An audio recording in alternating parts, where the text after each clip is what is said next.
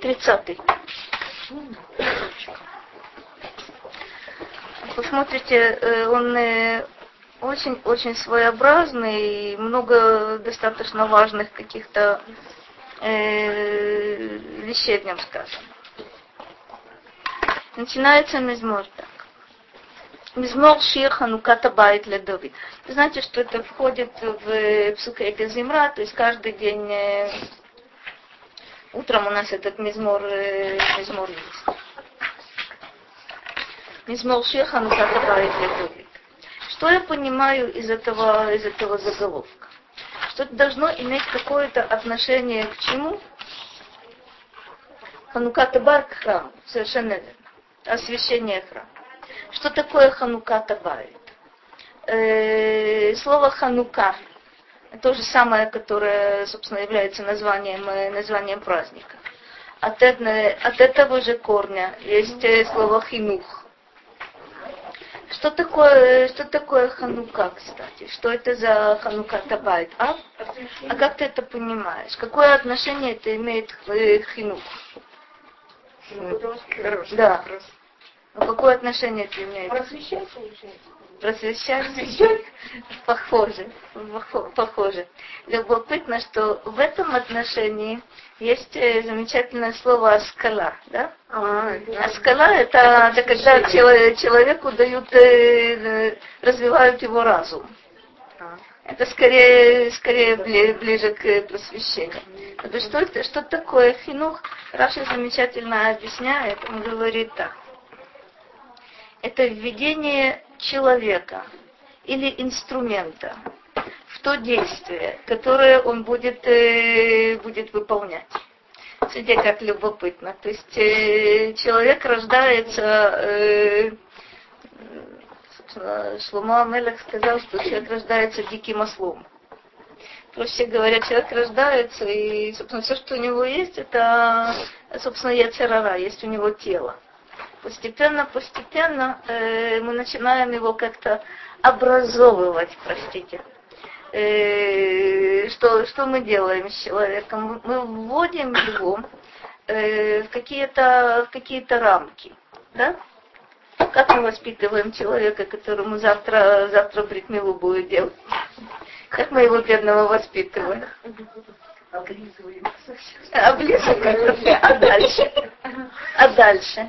А дальше пытаемся ему сказать, что на свете есть не только его высокопревосходительство, но есть еще и другие люди. Постепенно мы начинаем ему говорить, что вообще-то у мамы тоже есть какие-то свои, свои потребности, а не только обязанности, а, не работает, а не только обязанности кормить, одевать и так далее и тому подобное. То бишь э, э, человека вводят какую область? Что оно такое? Это рамки человеческих э, взаимоотношений. Собственно, вот это так работает э, хинух. Не образование. Образование это, кстати, что-то что немножко другое. А вот хинух, воспитание, работает таким образом, что человека вводят в какую-то систему законов, которые позволят ему общаться с другими людьми и жить э, в обществе людей. Что такое Ханука Табайт? Вот построенный, построен храм. Построены стены, построены в этих, э, в этих стенах есть окна, двери, есть потолки, есть, э, есть пол, есть украшения. Является ли это храмом? Когда это, когда это начинает быть храмом? Есть какие-то какие действия, если мы смотрим, например, по первому храму. Мы знаем, что есть какие-то подготовительные действия, есть э, то, что мы условно называем, правда, это слово не совсем э, показывает мне суть дела. Есть освещение храма, проще говоря. Это превращение вот этих стен и вот этих орудий, которые есть уже, есть уже внутри, превращение вот этого набора в том, что называется, называется храм. Если вы читаете, скажем, Сефер Мелахим, вы видите, каким образом царь Шломо это, это совершает. Если мне сказано «Мизмор шир хануката ледовит», то я предполагаю, что в этом мизморе речь будет идти о храме. Как ни странно, ничего больше о храме не будет сказано. И тогда возникает вопрос, а, собственно, о чем речь идет? Мы видим, что весь этот мизмор посвящен э, чува, посвящен раскаянию. Какое отношение имеет, э, имеет собственно, чува к храму? Мы сию секунду посмотрим. Но прежде всего, э, Радак нам объясняет так. Хибро Давид, шеемруху беханукат бейтамикдаш.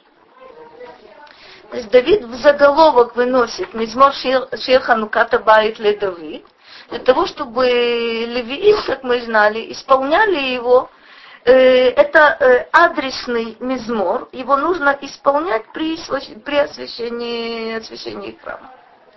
То есть в других местах мы с вами увидим, иногда в заголовок выносится какое-то какое указание, чему это посвящено какому-то событию в жизни Давида, какому-то общему событию. Здесь Давид э, составляет этот мизмор, чтобы его произнесли при э, освящении храма. Он продолжает так. ואף על פי שאין בזה המזמור זכר הבית, несмотря на то, что в этом, в этом мизморе не упоминается больше, речь больше не идет о храме. הזכיר בו סליחת פשעיו, Здесь говорится о прощении его, его грехов. שהיו חושבים, אויביו, שלא תתקיים לו המלוכה ולזרעו אחריו לעונש אותו עוון. О чем речь идет? Враги Давида считали, что э, царство его не устоит, и тем более царство его не будет иметь продолжения э, у его потомков. Почему? Потому что есть ото авон. Что это за ото авон, нужно немножко, немножко разобраться. Тот грех. О каком грехе речь идет? Вот все. Сколько нужно вообще упоминать? Это очень интересный вопрос. Для Давида то, что произошло с Батшевой, а на самом деле это только отправная точка то, что последовало после того события, для Давида является существенно важным э, с того момента и до конца его дней. Почему это является... Потом всю жизнь он отмаливал. Сколько еще можно говорить? Э, дело не в том, что он отмаливал. Дело в том, что это становится поворотным моментом в жизни, в жизни Давида. Не только потому, что наказание распространяется не только на него, э, непосредственно и немедленно, но распространяются на его потомков. Не только потому, что в, жизнь, в личной жизни Давида это, э, собственно, последствием является целый, целый ряд трагедий, которые связаны с семейством Давида. Не только, не только смерть э, первого сына Батшевы, но и практически все, что происходит, история с Абшаломом, mm-hmm. история с Адуньяву, все это, собственно, Давид связывает и справедливо связывает именно с вот тем вот поступком.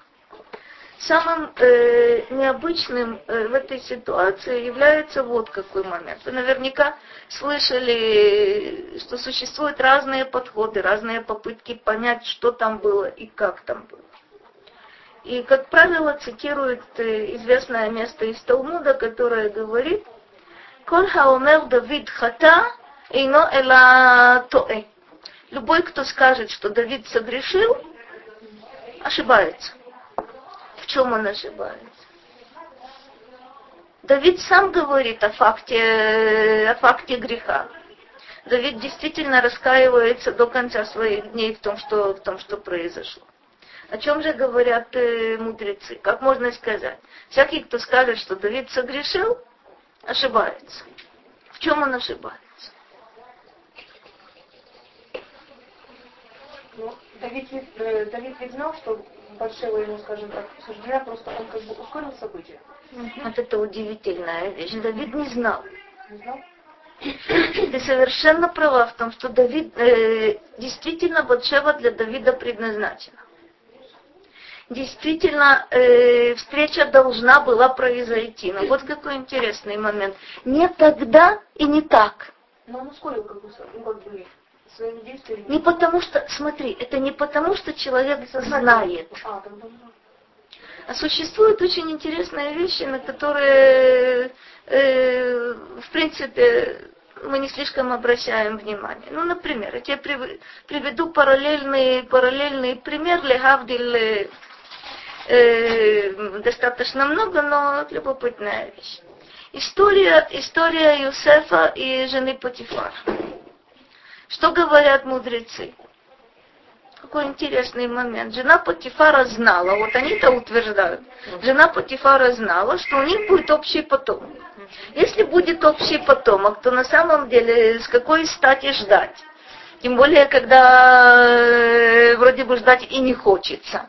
И есть якобы вот это милейшее оправдание. От нас будет общий потомок. Как это произойдет? А, собственно, почему нужно, э, нужно обращать внимание на детали? Я вам приведу еще один пример э, из другой оперы, но очень любопытный. Э, Мидраш объясняет, почему Корах э, собственно, устраивает бунт против, э, против Моше и Аарона. Интереснейший довод. Мидраш спрашивает, какой стати ему бунтовать? Богатство есть, положение есть в обществе. Собственно, чего ты еще хочешь? Ну, жена же там его подбила. Нет, там же говорят, что... А потрясающий момент. Он знал, он знал, что от него произойдет кто-то, равнозначный Моше и Аарону вместе. Дальше человек, дальше человек думает, если это так, наверняка у меня гарантия есть, что я могу события поторопить. Да все будет совершенно замечательно. Смотри, то, что мы говорим о жене Путифара, и то, что мы говорим о Корахе, как ни странно, Мидраш подчеркивает, они знали. А, интересно, высота какая была? Они знали, только не поняли на самом деле, чего. Когда? И решили, когда захочу, тогда и время. Смотри, э, кстати, эти мидраши, а есть на самом деле еще несколько мидрашей в этом же направлении, не говорят такую вещь.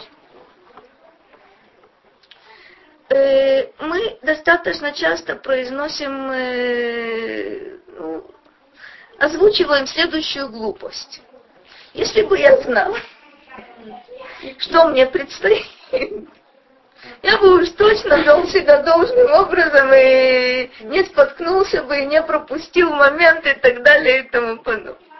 Медраж нам приводит любопытные примеры, приводит модели определенные, показывая, кстати, их множество в Танахе, просто я не хочу уж слишком э, отклоняться.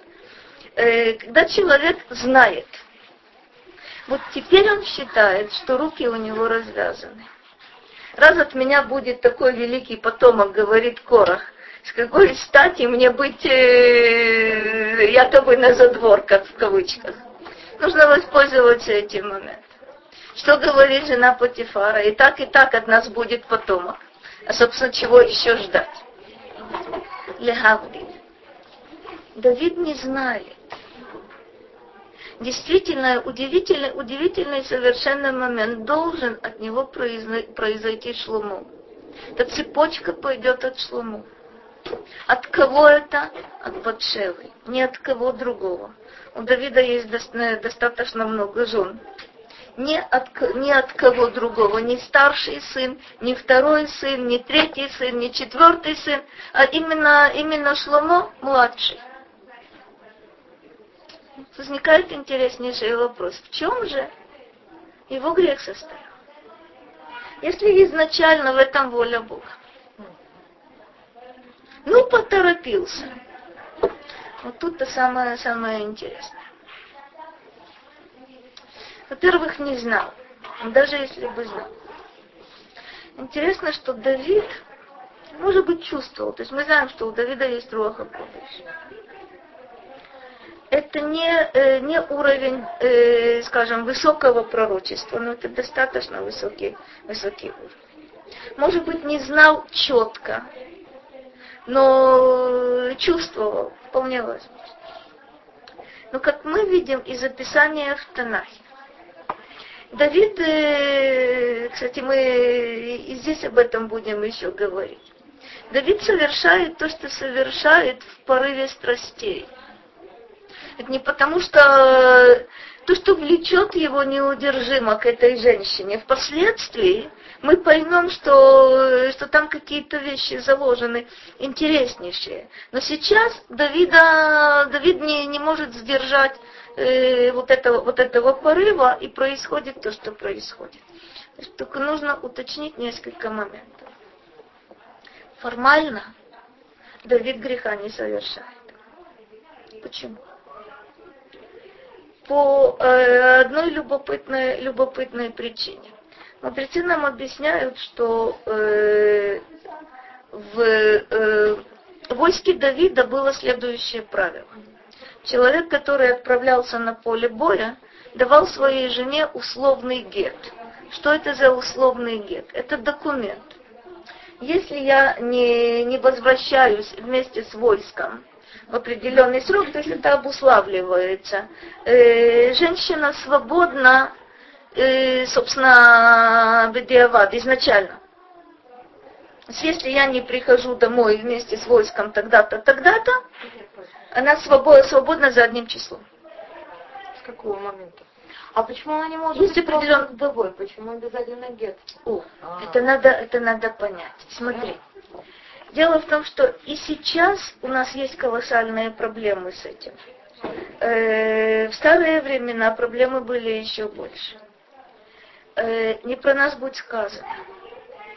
Иногда э, павшие на поле боя имеют такой вид, по которому его не опознать. Иногда попадают в плен, и в плену будут до конца своих дней. Э, Для того, чтобы женщина могла выйти замуж э, во второй раз, она должна иметь гет. Иначе она будет то, что называется агуна.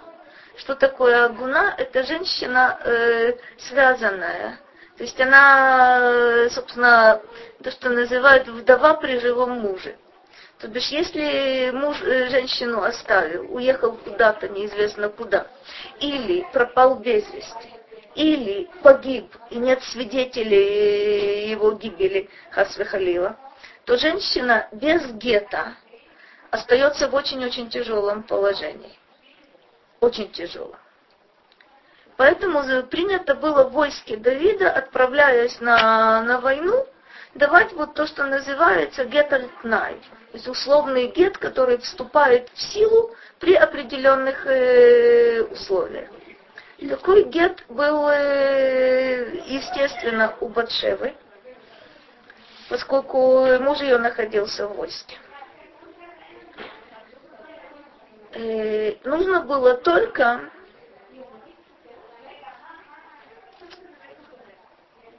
сделать один элегантный шаг.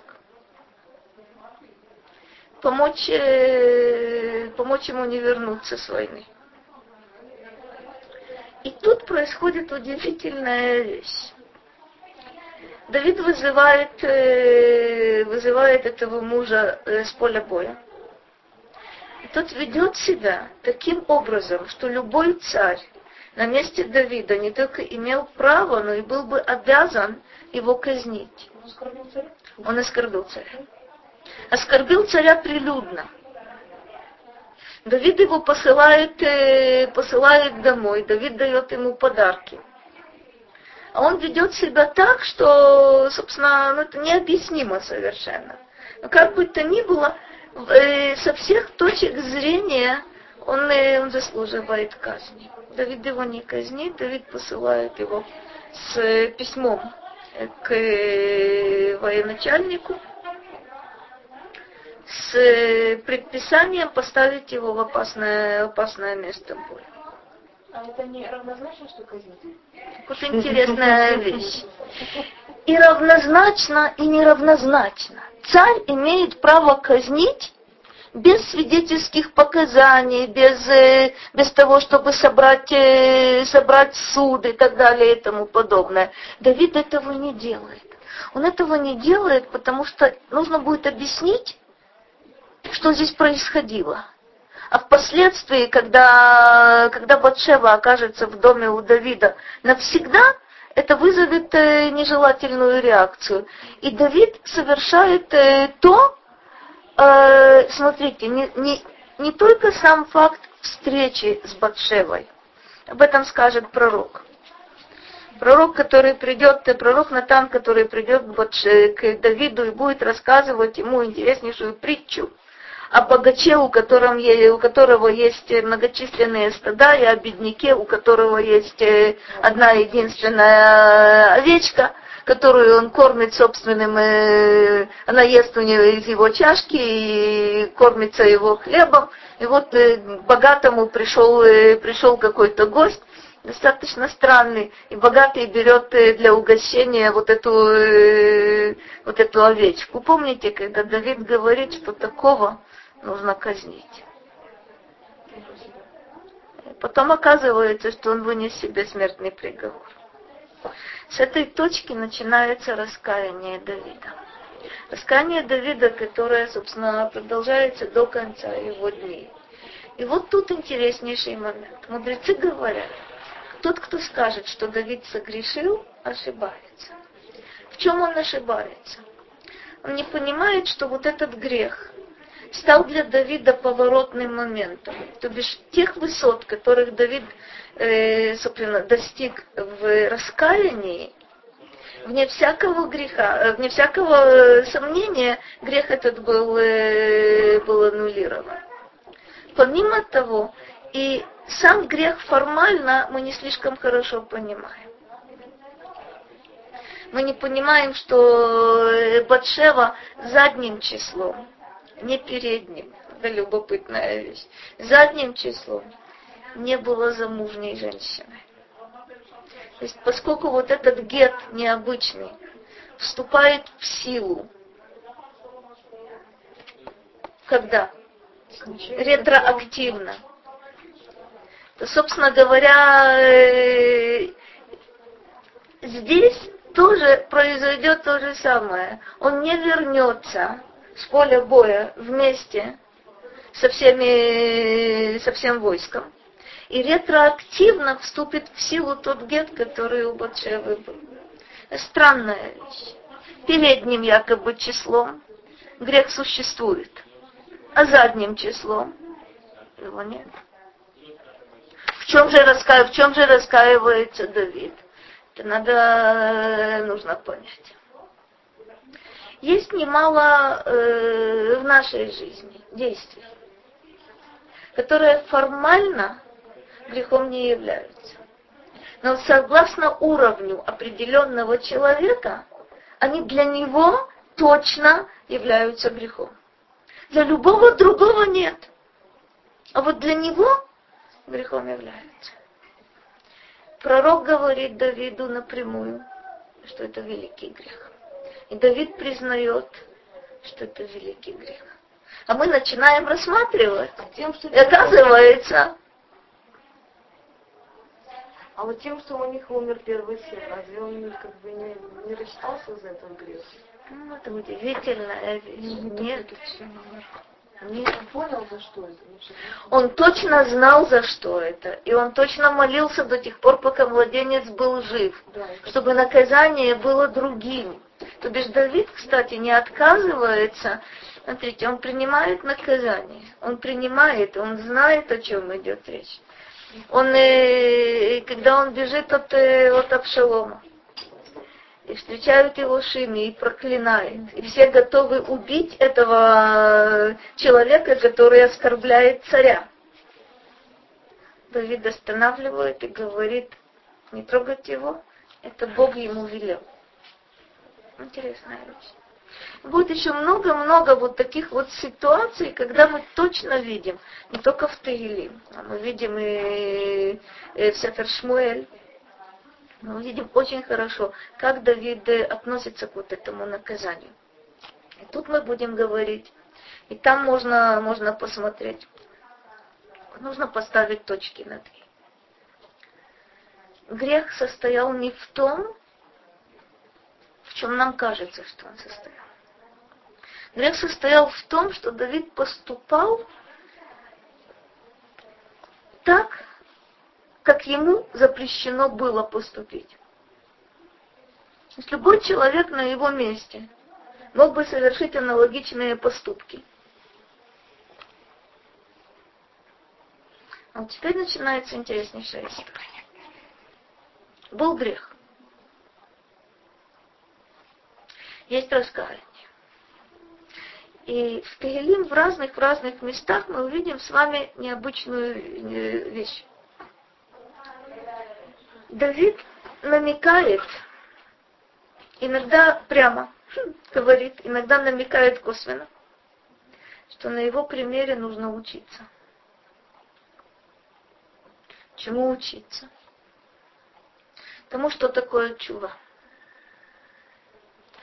Тому, как нужно подходить э, к каким-то проступкам, грехам, ошибкам, э, которые, которые есть вне всякого сомнения у каждого, у каждого человека.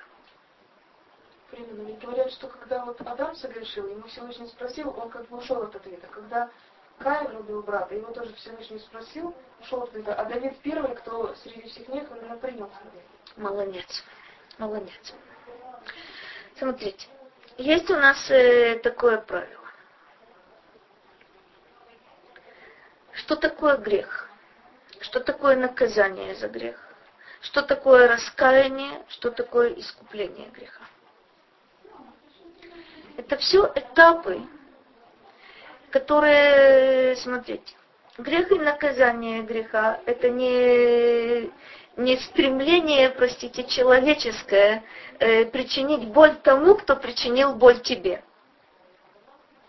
Потому что это не месть. Это не, не расплата за какие-то вещи. Я хочу, хоть скоро ты меня оскорбил, я должна найти самую болезненную точку и оскорбить тебя, чтобы ты знал, как мне, как мне больно. Нет, нет, нет. У Господа Бога наказание работает совершенно иным, э, иным способом. У наказания действительно есть фактор э, искупи, искупительный.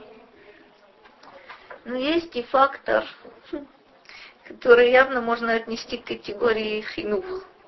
То от человека требуется проделать работу, работу очень тяжелую, для того, чтобы исправить то, что он совершил. То бишь наказание, оно не для того, чтобы тебе было плохо сейчас, потому что ты плохо поступил в прошлом. Наказание, оно для того, чтобы... Совершенно верно. Для того, чтобы определить будущее. И, собственно говоря, смотрите, любопытно, что когда человек наказывает другого человека, он его наказывает в настоящем за прошлое. Когда Господь Бог наказывает человека, понятно, это наказание в настоящем за прошлое, но ради будущего. Во всех отношениях ради, ради будущего. Давид делает удивительные, удивительные выводы. Э, мы знаем с вами, всего-то у Давида на протяжении его жизни можно найти э, только два существенных греха. Один это, это Батшева, а второй это э, счет, совершенно практически больше мы у Давида не находим, не, не находим ничего. И первая история, и вторая история показывает нам, как человек раскаивается в своих, э, в своих грехах, то есть как он исправляет то, что он, то, что он сделал. Но учитывая, что Давид это царь Давид, мы понимаем, что наказание в его случае будет распространяться не только на, на него, но и на потомков э, достаточно, достаточно отдаленных. Это тоже одно из правил, которые нужно учесть. И чем больше человеку дано, тем больше с него спрашивают.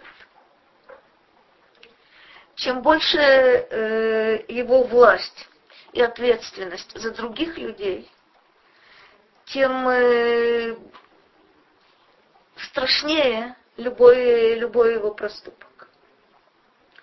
То бишь я, э, смотрите, это немножко грубо, но все-таки все-таки я уточню. Человек простой совершает индивидуальные грехи. Царь, когда он совершает вот такой вот поступок, который совершает э, Давид, при том, что мы знаем, что, собственно, все продолжение зависит от, э, от этих двоих, от Давида и Батшевы, и, иначе, собственно, у нас и Машиаха не будет. Все, все, все мы понимаем. А все-таки там, э, там грех присутствует. Грех учитывая уровень Давида.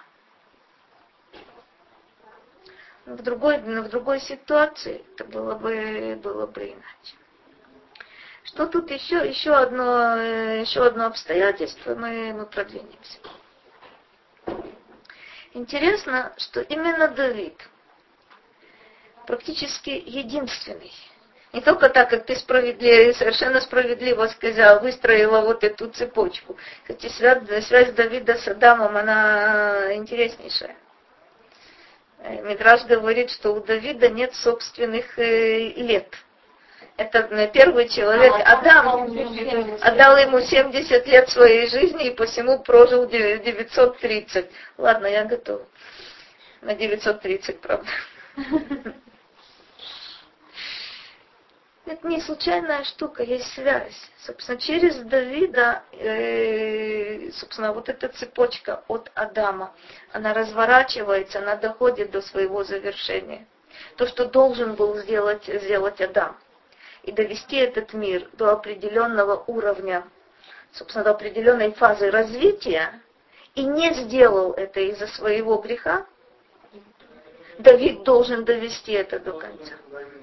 То бишь э, Давид, совершенно верно. Не случайно Машиах э, э, у пророков называется Давид. То есть понятно, э, это от него. То есть у него есть очень интересная, интересная функция. Но что я хотела вам напомнить, наверняка вы это знаете, но это очень важный момент. Э, Давид, в отличие от абсолютного большинства остальных, умел ждать. Давид помазан на царство Шмуэлем. Это значит, Давид прекрасно это понимает, двух царей не бывает. Это значит, что Шауль сейчас на троне сидит э, без всякого на то основания. Как на месте Давида поступил бы другой, вы прекрасно можете себе представить. Просто не хочу вам показывать примеры из Танаха. Много аналогичных мест, кто, кто подушкой душит, кто еще чем душит. Во всяком случае, раз престол будет когда-то моим, а Давид знает, что престол сейчас по праву является его, то как бы не устранить, почему бы не устранить соперника? Давид не только не устраняет, но не позволяет другим прикоснуться к Шаулю, зная точно, что царство уже принадлежит Давиду. Зная точно. Шауль его преследовал. И Давид бежал от него, но когда у него была возможность с Шаулем расправиться, кстати, чужими руками, не позволил. И Давид говорит удивительную вещь. Давид говорит, что кто поднимет руку на помазанника Господнего. Господним помазанником в это время является он. Но Шауля он называет. Он формально сидит на, сидит на, на троне. Давид не делает ни малейшего движения для того, чтобы этот трон освободить. Этот трон ему по праву принадлежит. Шауль остается сидеть до последнего э, своего дня. Вот удивительный момент. Смотрите, вы можете это перевести на, на более простой язык. Ты знаешь, что что-то тебе по праву принадлежит. Точка. А кто-то твое место занял. Что делать? Забирать. Убить. И забрать. Ну, по праву уже. Мое же. Мое же. Что делать? Устранить. Устранить. Брать преграду. Ну, помешанные в тюрьму. Что, о чем речь идет? Были, были более жестокие предложения. На самом деле, да. Э, предложение, конечно, не в брови, а в глаз. Что Давид делает? Ждет. История повторится. Давид, царь, бежит из Иерусалима от своего сына, от Авшалома. Для чего? Чтобы не пострадало население Иерусалима. Это удивительная вещь. Известно, кто царь.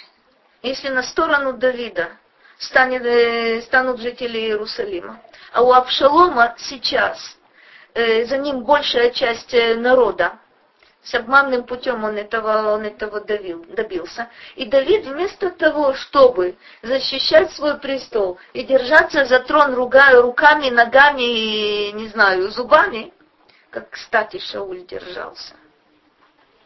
Это была другая вещь. Шауль, кстати, знал, что трона своего он уже лишился. Давид знал, что трон принадлежит ему. И ничего не делал. Ничего не делал. А Шауль знал. Знал. Знал. И очень даже делал. Ну, и очень даже пытался убить Давида всеми возможными и невозможными способами. То есть мы должны с вами понять... Смотрите, не осуждает Шауля. Ага, А 52 клона, ой, 52. ага. Это очень непростая вещь. Мудрецы говорят о том, что Шауль был праведным человеком, но грешным царем. Шауль совершает на самом деле всего-то тоже несколько грехов за свою, кстати, очень короткую да, и достаточно бурную э, жизнь на престоле. Но это непоправимо. Непоправимо, потому что Шауль совершает грехи в качестве царя. В качестве человека он грехов, в принципе, не совершает. Он чистый и безгрешный человек. Царь, он преступный. В чем преступность э, Шауля? В том, что он восстает против Бога. То, что он э, преследует Давида, это только, собственно, вытекает из того, что он э, восстает против Бога. Давид нет, Давид никогда. Вот у Давида, Давида есть какие-то совершенно удивительные вещи. Терпение невероятное, ни с кем и ни с чем не сравнимое, которое отказывает, дает сбой у Давида в истории с Батшевой. И впоследствии э, там немножко другая история, то, что с ним происходит с вот, этим, с вот этим счетом без надобности. Но мы посмотрим с вами немножко, может быть, что-то нам прояснит вот этот мизмор. Что, а, Один ну, просто мы уже отклонились, настолько просто еще один вопрос. В тот момент, если вы в тот момент, когда э,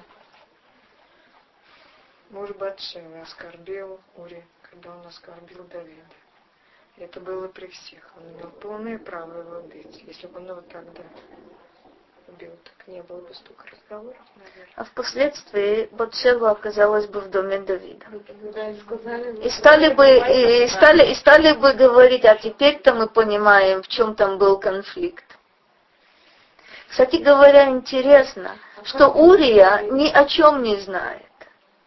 Урия просто предпочитает своего непосредственного начальника, военачальника на поле боя, предпочитает Давиду. Любое такое, такое высказывание Адони Йоав в присутствии царя, в присутствии Давида, это казнь немедленная.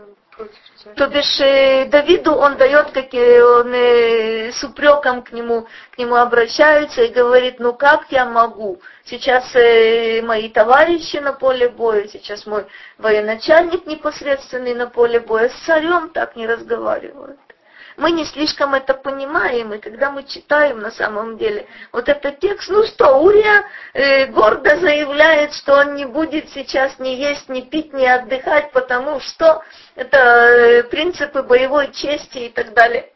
Так с царем не разговаривает.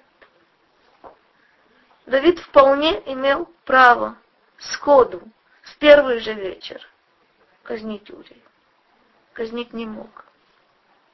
Не мог, потому что он точно знал, что Батшева э, хм, сказать, что это его судьба, ничего не сказать. После того, что произошло, он точно знал, что, что это его жена. А вот, э, вот какой конфликт. Откуда этот конфликт взялся? Исключительно э, из-за того, что Давид немножко поторопился. Чуточку.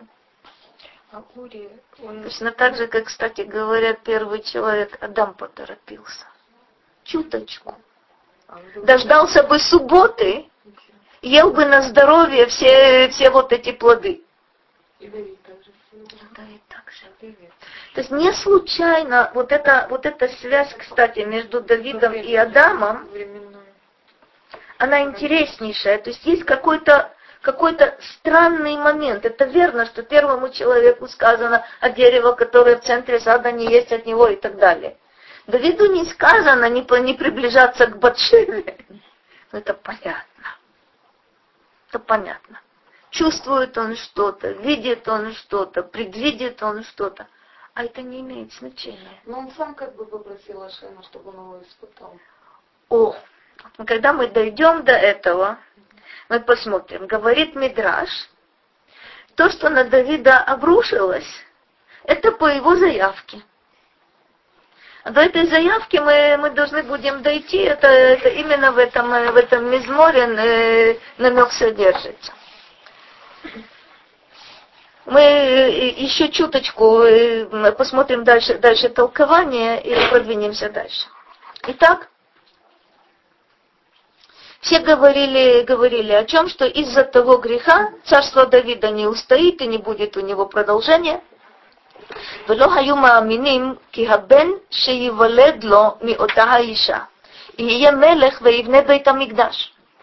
Тем более никто не верил, что сын, который родится у него от той женщины, будет царем и построит, э, построит храм, который, кстати, в скобках Давиду не дано будет построить от кого, кто построит, сын, который родится от той женщины.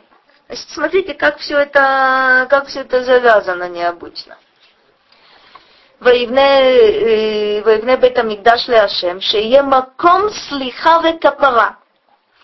Вот это место будет э, местом прощения и искупления. וכיוון שהמליך שלמה, וראו כי הצליח הדבר, еще при жизни своей, из-за того, что Адоньяу, простите, очень спешит. Давиду приходится э, э, поставить на царство Шлумо. Вы скоро увидели, что действительно э, Шлумо стал, стал царем.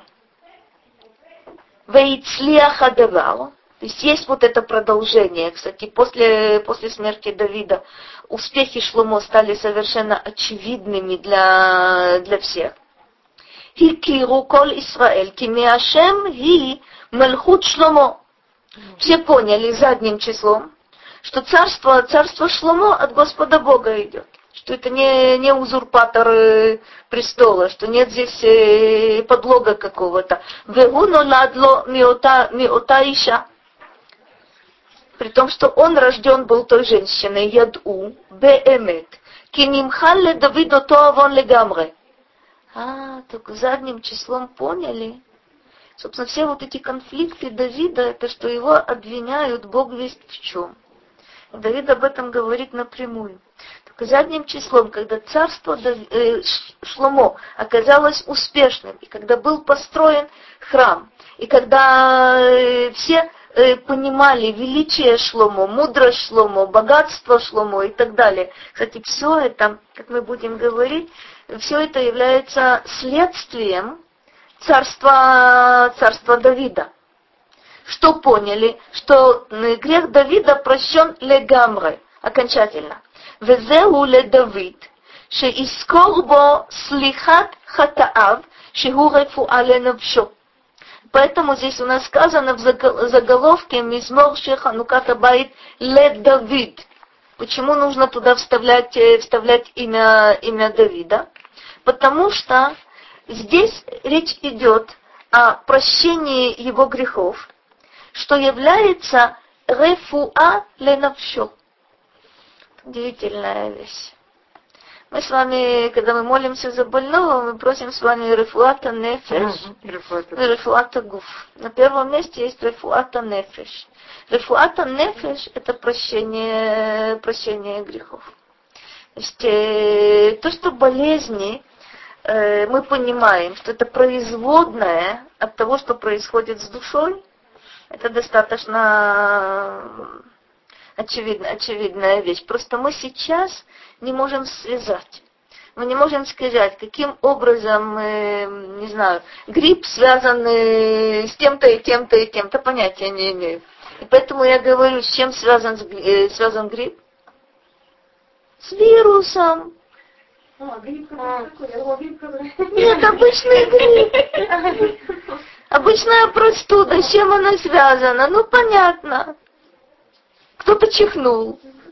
Самое забавное, что кто-то чихнул, и в его э, ближайшем... Э, совершенно верно. Не только, не только на меня, а проблема была только у меня. Тоже какие-то вещи непонятные. То есть это совер... Я... Ага, ага. Почему он у кого-то есть, а у кого-то нет? Эту цепочку можно разворачивать бесконечно. Дело не в том, что не нужно в Купат Халим обращаться и акамол принимать. Нужно, нужно. Но мы точно знаем, что причина, она совсем в другом. То есть мы убираем следствие, мы убираем симптомы, чтобы облегчить себе как-то а, жизнь. А причина совсем другая. Так вот интересная вещь. Прощение греха это рефуале навшо. Кибазеха иньян нода слиха леколь адам. Это удивительная, удивительная вещь. Почему мы говорим то, что Рахель справедливо сказала? Зачем нам позорить Давида, проще говоря? Зачем пророк Шмуэль позорит Давида, рассказывая о, э, о том, что было? Зачем Давид сам позорит себя, рассказывая в Тилим о том, что было? И зачем мы позорим Давида, опять, э, как Рахель справедливо сказала, еще раз, еще раз, еще раз пережевывая то, что вроде бы очень хотелось бы забыть. Объясняет нам Радак удивительную вещь. Кибазеха иньян нодаха слиха лехол адам. Мы, когда мы будем говорить о грехе Давида, и раскаянии Давида, и прощении Давида, мы должны будем это воспринимать как какой-то пример, какую, какую-то модель, которая нужна почему-то мне. Она мне нужна очень. Почему? Какое отношение ко мне имеет Давид? Кто он, кто я? Где он, где я? Мы увидим это. Именно в этом мизморе Давид об этом говорит напрямую. Что он придает огласке. Шмуэль придает огласке. Почему? Не потому, что приятно говорить о себе, добрый вечер, не потому, что приятно говорить о себе такие вещи. Ох, как неприятно. То есть Давид, мы понимаем, в Мизмурим, в разных, в разных местах, он переживает вот это событие многократно. Это очень тяжелая, тяжелая вещь. Никогда Давид не скажет так, все, кончили. я, все, что нужно, я уже сделал, теперь будет все, все в порядке. Нет. До конца своих дней для Давида это тяжелейшее переживание. Но это, простите за выражение, учебный материал для нас. То есть, если так мы к этому подходим, то мы можем говорить о грехах Давида. А иначе, ну просто э, рот не откроется. Кстати говоря, обратите также внимание. Зачем мне говорить о грехе первого человека Адама? Ну, любой миф, да? Великий предок и так далее и тому подобное. Зачем мне говорить о грехах других э, великих в Танахе? По этой же самой причине. То бишь нам э, говорится что-то, чтобы мы делали выводы для себя. То есть э, нужно понять, что если э, мы говорим о гигантах, нам странным становится, как я потом могу перенести то же самое на себя. Для того, чтобы поставить, э, в общем, э, стать рядом с ними, я, конечно, могу. Чтобы меня увидели, мне придется, придется носить при себе очень сильный микроскоп. И все-таки то, что происходит у великих, происходит и у нас. И если мы понимаем действительно то, что нам объясняет человек, прошедший вот этот путь, действительно у Давида э, это сильнейшая сторона, он знает, как раскаиваться. Если я понимаю это, то я делаю выводы для, для себя. Э, правда, э, я вам должна, должна признаться, что если мы э, поймем историю Давида, для нас это будет достаточно хорошей прививкой. Э, не захочется да, слишком э, начинать эту цепочку. Не слишком захочется грешить. В качестве прививки это тоже потрясающе, потрясающе работает. Если я знаю, что такое, что такое чува, на примере Давида, то, честно говоря, мне бы как-то хотелось немножко воздержаться. Это единственный способ выхода из греха. Но кто тебя заставляет туда заходить?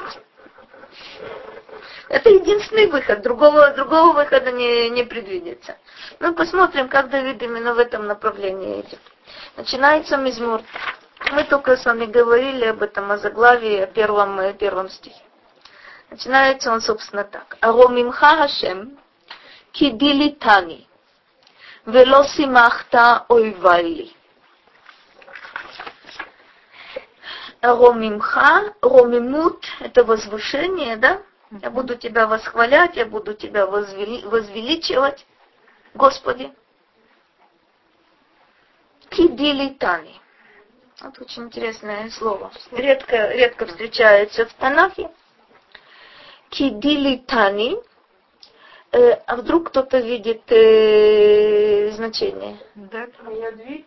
А? С, с дверями не связано? Даль? Нет, это не делет. А, Даль? Делит. Это, это что-то, наверняка, наверняка ты слышишь. Это даль? Кидилитами. Что оно такое? Это дли. А, дли. Это ведро. Лидлот это на самом деле, ну как мы, как мы воду, э, как мы черпаем воду, это снизу вверх. На самом деле, Аромимха Ашем Киди Литани, я восхваляю тебя, возвеличиваю тебя за то, что ты меня поднял. Что это за поднятие, мы сию секунду увидим. Велоси махта ойвайли, и ты не дал моим врагам радоваться обо мне буквально лосимахта ойвайли, ты не порадовал моих врагов обо мне.